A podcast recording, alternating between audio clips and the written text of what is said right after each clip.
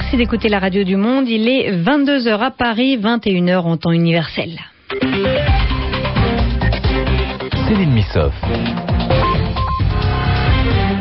Bonsoir à tous et bienvenue dans votre édition du journal en français facile, journal présenté aujourd'hui en collaboration avec Bernard Najot. Bonsoir. Bonsoir. On commence avec les titres de l'actualité. À Madagascar, les militaires ont pris d'assaut le palais présidentiel d'Antananarive. Le président Marc Ravalomanan n'était pas présent. Il vit depuis plusieurs jours dans un autre palais à une dizaine de kilomètres du centre de la capitale. Au Pakistan, la victoire de l'opposition, le gouvernement a annoncé que les juges de la Cour suprême allaient être réhabilités. Ils vont pouvoir réintégrer leur poste. Du coup, l'opposition a stoppé son mouvement de contestation. Des milliers de personnes auraient dû marcher sur Islamabad ce lundi. Une révolution au Salvador. Le candidat de gauche a remporté l'élection présidentielle. Cela faisait 20 ans que ce petit pays d'Amérique centrale était dirigé par la droite. Le journal en français facile. Au Pakistan, le pouvoir a finalement cédé sous la pression de la rue. Oui, après cinq jours de bras de fer, le président Asif Ali Zardari fait machine arrière. Les juges de la Cour suprême vont être réintégrés à leur poste. Ils avaient été limogés il y a deux ans par l'ex-président Pervez Musharraf. Les opposants arrêtés vont aussi être libérés. L'opposition a obtenu gain de cause et elle a du coup décidé de mettre un terme à sa longue marche. Une marée humaine aurait dû marcher en effet ce lundi sur Islamabad, la capitale. Mais donc ce n'est plus la peine, Georges Abou, car l'opposition l'a emporté sur le gouvernement. C'est une victoire politique pour Nawaz Sharif, le principal opposant. C'est un triomphe pour les juristes pakistanais qui sont à l'origine du mouvement. Pour la société civile et l'état de droit, c'est un immense succès puisque les Pakistanais ont montré qu'ils savent se mobiliser pour des principes constitutionnels. En revanche, pour le président Zardari, eh bien, les commentaires sont sévères. On lui reproche de ne pas avoir été à la hauteur des circonstances. Il s'est enfermé dans une attitude répressive et dangereuse. À chaque étape de la crise, il a fait le mauvais calcul et en fin de compte, eh bien, il a raté toutes les occasions de se réhabiliter vis-à-vis d'une opinion publique qui attendait mieux du retour à la démocratie. Oui, plutôt du coup que d'inspirer la confiance, il a ravivé les soupçons de corruption qui pèsent sur lui. Bien qu'il ait remporté en effet les élections l'année dernière, avec lui, son parti, le PPP, paraît aujourd'hui en très mauvaise posture. Sauf que, discrètement, son Premier ministre a su montrer qu'au sein du parti, tout le monde n'est pas d'accord avec la méthode de présidentielle, d'où l'hommage au travail de modération effectué au cours de ces derniers jours par M. Guilani, qui, au final, est certainement celui qui, dans l'équipe présidentielle, s'en tire le mieux. Et Georges Abou. À noter toujours au Pakistan, cet attentat à Rawalpindi, près de la capitale. Il a fait au moins huit morts et une vingtaine de blessés. Selon les autorités, le kamikaze se trouvait dans cette ville parce que ce lundi, l'opposition devait y manifester. Mais comme je vous l'ai dit tout à l'heure, la longue marche a été annulée, l'opposition ayant obtenu gain de cause. À Madagascar, nouvelle poussée de fièvre. L'armée a pris d'assaut aujourd'hui le palais présidentiel d'Antananarive. Les militaires ont trouvé un bâtiment vide. Le président Marc Ravalomanan vit depuis quelques jours dans un autre palais éloigné du centre de la capitale. Andrzej Radzoel, le chef de l'opposition, affirme ce soir qu'il n'a pas ordonné à l'armée de prendre le contrôle du palais présidentiel de Tana. Il avait en revanche demandé un peu plus tôt dans la journée aux forces de l'ordre d'arrêter Marc Ravalomanan. L'Union européenne a, elle, mis en garde contre une prise de pouvoir par la force dans la Grande Île.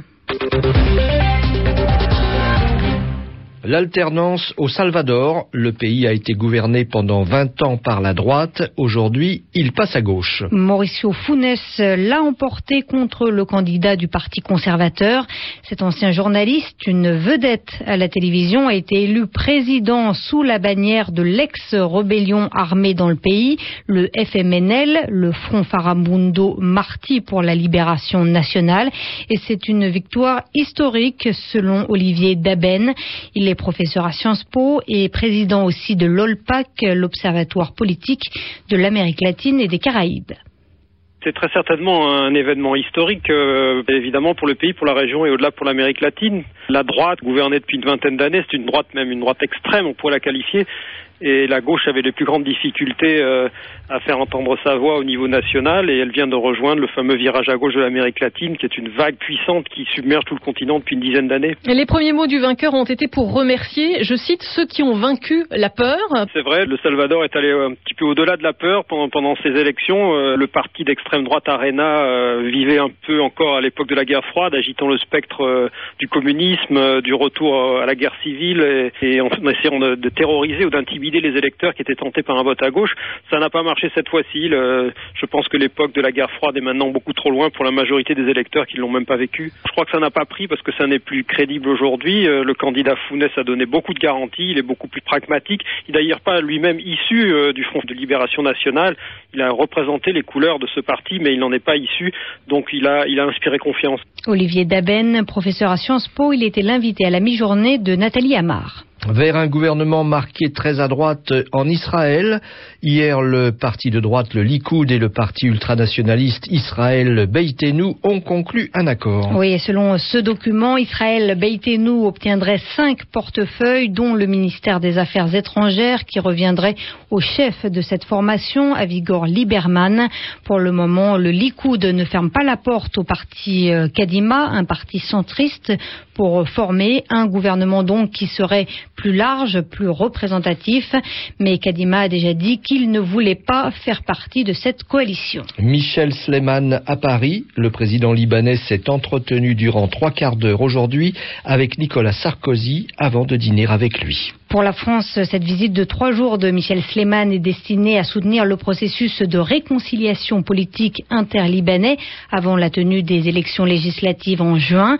Paris a d'ailleurs confirmé qu'elle enverrait des émissaires sous mandat de l'Union européenne pour veiller au bon déroulement du scrutin. Nicolas Sarkozy et son hôte se sont aussi félicités aujourd'hui du nouveau pas accompli, je cite, dans la normalisation des relations entre Beyrouth et Damas. La première ambassade du Liban dans la capitale syrienne a ouvert ses portes aujourd'hui. Les deux pays ont établi des relations diplomatiques l'année dernière. Les recettes de la Russie contre la crise économique mondiale. Le Kremlin a dévoilé une série de huit mesures en vue du prochain sommet du G20 début avril à Londres. Et Moscou a répété qu'il fallait réformer le système économique à l'échelle de la planète. Il faut notamment renforcer le rôle des grandes institutions comme le FMI, le Fonds monétaire international. La Russie est aussi touchée de plein fouet par la crise actuelle. Jacques Sapir est économiste, spécialiste de la Russie la Russie est touchée par la crise, elle est touchée euh, comme le sont beaucoup euh, de pays, elle n'est pas plus ou, moins touchée d'ailleurs que d'autres. Ce qui se passe aujourd'hui, c'est que d'une part, les entreprises et les banques russes, qui étaient très dépendantes des marchés financiers, ont souffert de la pénurie de liquidités euh, à partir du mois d'octobre, et puis, et c'est le deuxième point extrêmement important, les marchés d'exportation, en particulier pour l'acier, les métaux non ferreux, ou pour un certain nombre de produits chimiques, ces marchés d'exportation qui étaient essentielles pour l'industrie russe se sont effondrées. Ça veut dire que le géant avait un peu les pieds d'argile bah, Je dirais pas plus que le Japon. La production japonaise a baissé beaucoup plus euh, en proportion que la production russe. Non, c'est le problème euh, d'un pays qui a misé euh, beaucoup sur les exportations, mais comme beaucoup d'autres pays, et qui se rend compte aujourd'hui que c'était probablement une erreur parce que c'est pas un petit pays non plus et qu'ils avaient le moyen de développer le marché intérieur. En même temps, Jacques Sapir, le, le Kremlin appelle la Corée a écrit à, réformer le FMI et la Banque mondiale. Euh, c'est un moyen de, se dédouaner? Non, c'est, je pense, un moyen euh, de rappeler euh, ce qu'ils ont toujours dit, enfin en tous les cas depuis quelques années, que les institutions financières internationales ne correspondent pas du tout à la nouvelle réalité du monde. Maintenant, je ne pense pas non plus que les dirigeants russes mettent beaucoup d'espoir dans ce qui va se passer lors du G20. Moi, j'ai plutôt l'impression que leur position consiste à prendre date en disant voilà, il fut un temps où nous avions dit euh, qu'il fallait faire ceci et cela pour que les choses s'améliorent. Ceci n'a pas été fait et donc nous, nous avons agi dans notre direction et nous avons agi euh, comme nous l'entendions. Jacques Sapir, économiste spécialiste de la Russie, il répondait aux questions de Jean-François Cadet.